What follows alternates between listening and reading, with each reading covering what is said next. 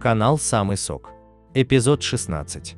Краткий пересказ романа М. Булгакова «Мастер и Маргарита». Основные действующие лица.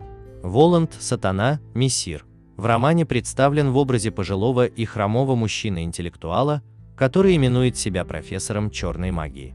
Мастер, добряк, скиталец, романтик, писатель, душевнобольной, любовник Маргариты. Маргарита – замужняя женщина, которая не любит своего мужа и несчастлива в браке, возлюбленная мастера. Понтий Пилат – жестокий и принципиальный человек, прокуратор Иудеи. Иешуа Ганоцри – вечный странник, философ, целитель и пророк. Азазела – лицо, приближенное к Воланду. Хитер, умен, скуп, корыстен. Коровьев – правая рука Воланда. Везде и всегда рядом с мессиром. Кот-бегемот, говорящий черный кот – который периодически превращается в невысокого, коренастого, злобного мужичка. Шут. События произведения происходят в начале 20 века в Москве. Булгаков в своем романе описал два сюжетные линии, которые связаны между собой. Часть 1. Кто такой Воланд? Начало отношений между мастером и Маргаритой.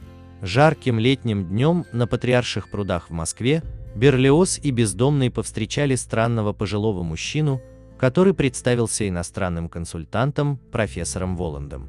Иностранца сопровождала странная свята, человек в клетчатой жакейской кипке с разбитым пенсне, невысокий странный тип и огромный черный кот, который ходит на задних лапах. Воланд оказался сатаной и подстроил смерть Берлиоза для того, чтобы занять его жилплощадь на время своего пребывания.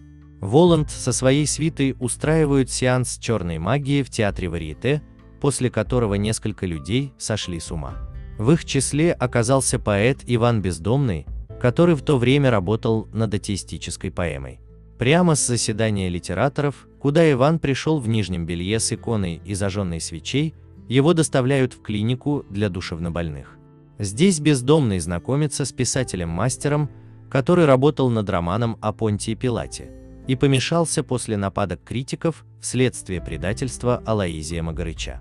Любовница мастера, Маргарита, пыталась вылечить его, но тщетно. Мастер не принял этого и отправился бродяжничать, пока не попал в клинику для душевнобольных. Он надеялся, что Маргарита его разлюбила и забыла.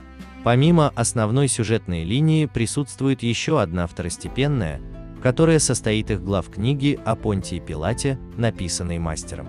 В ней повествуется о том, как великий прокуратор Иудеи решает судьбу бродячего философа Иешуа. В итоге из-за предательства странник был распят на кресте вместе с разбойниками. Часть 2. Бал сатаны.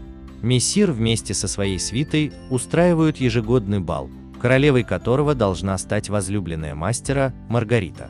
После того, как мастер попал в психиатрическую клинику, Маргарита вернулась к мужу, но все же она надеялась помочь своему возлюбленному. Это ей пообещал Воланд в обмен на согласие стать хозяйкой бала сатаны. Маргарите пришлось стать ведьмой и стойко перенести все трудности ночного бала сатаны, после завершения которого женщина попросила Воланда вернуть ей мастера. Желание Маргариты было исполнено. После бала Воланд покидает Москву, но перед этим он встречает посланца Иешуа, который просит сатану подарить влюбленным вечный покой, так как в рай они не попадут а ад для них будет слишком жестким. Мессир умертвляет мастера и Маргариту и поселяет их между Раам и Адом. Одновременно с этим заканчивается повествование о прокураторе Иудеи. После несправедливой казни Иешуа Пилат приказал найти и убить предателя. После этого прокуратор проводит сотни лет на месте смерти Иешуа, где встречается с Воландом, который приводит к нему убиенного странника. Эпилог романа посвящен судьбе остальных героев.